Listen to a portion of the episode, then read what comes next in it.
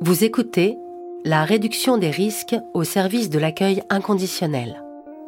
Le podcast de la Fédération Addiction et de la Fédération des acteurs de la solidarité qui donne la parole aux professionnels et nous entraîne à leur côté pour mieux débattre, apprendre et inventer ensemble des solutions.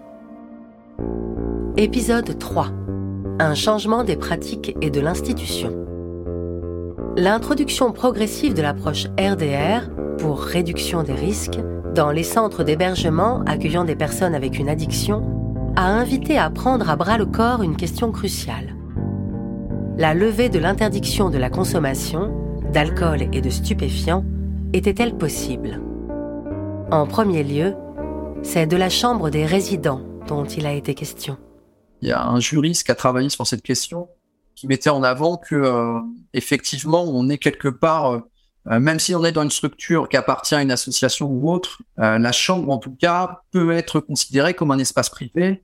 Et effectivement, les, les, les gens, euh, comme dans tout espace privé, peuvent être amenés à, à faire leur vie comme ils l'entendent, sans que ça gêne le voisin, etc., comme dans un immeuble où on vit entre voisins et euh, c'est pas ce que font nos voisins du matin au soir. Euh, et s'ils sont pas dérangeants, s'ils font pas trop de bruit, etc., etc., ils ont le droit de faire un peu ce qu'ils veulent. La question de l'autorisation de la consommation dans les chambres des centres d'hébergement était donc d'abord une question juridique. Si on regarde la loi juste sur un point de vue technique, on n'a pas le droit d'interdire les consommations d'alcool. Cette prise de conscience a profondément rebattu les cartes et ouvert la voie à de nouvelles pratiques.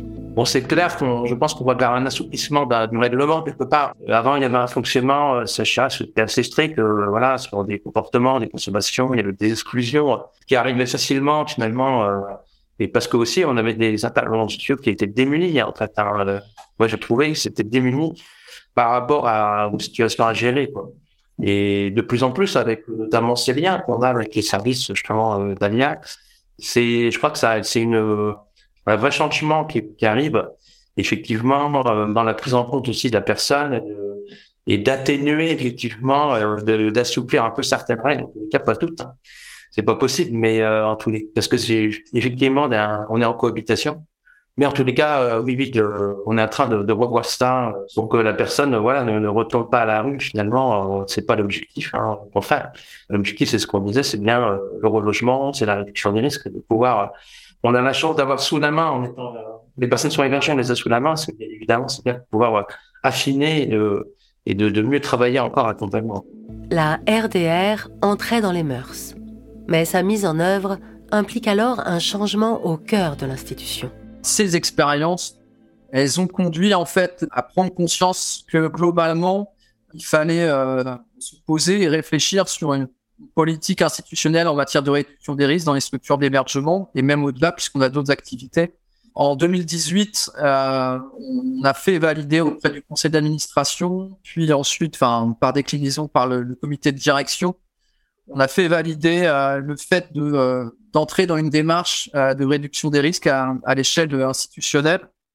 Ça peut paraître un peu symbolique, mais euh, quelque part, ça a été un élément assez important d'avoir une validation du conseil d'administration de l'époque qui se traduit dans un, un, document un peu cadre au sein de l'association euh, et qui a permis ensuite de valider un certain nombre de, euh, je dirais, de, de, principes opérationnels. Avoir une, un positionnement institutionnel clair aussi par les directions, par les conseils d'administration, marque aussi les esprits et, et, et permet aussi de mieux engager ces démarches-là lorsqu'on se sent légitimé aussi par sa hiérarchie, je crois que c'est très important d'avoir ce soutien dans quasiment euh, tous les, enfin dans tous les projets d'établissement. La question de la réduction des risques est inscrite aujourd'hui. Euh, et on continue à le faire là dans, les autres projets de services ou d'établissements qui, euh, sont en, cours de réécriture ou qui le seront prochainement.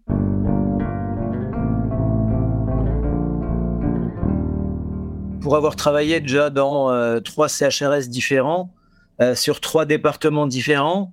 Euh, les mêmes causes produisent les mêmes effets et le cadre institutionnel du CHRS doit bouger, à mon sens.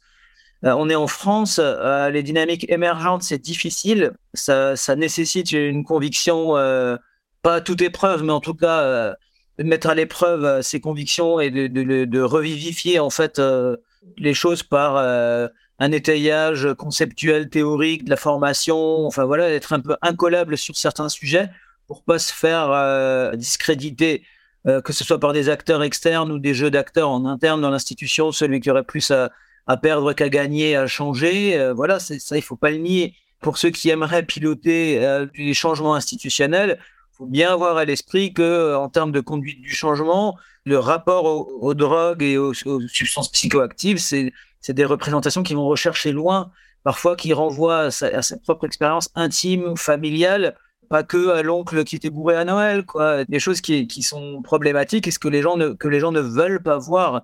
Et les gens ne sont pas acculturés à évoquer ces sujets pour eux, alors encore moins avec les autres, surtout quand on leur dit que euh, bah, le comportement problème, il va être dorénavant accepté dans la chambre, même si c'est illégal, ça peut choquer les gens.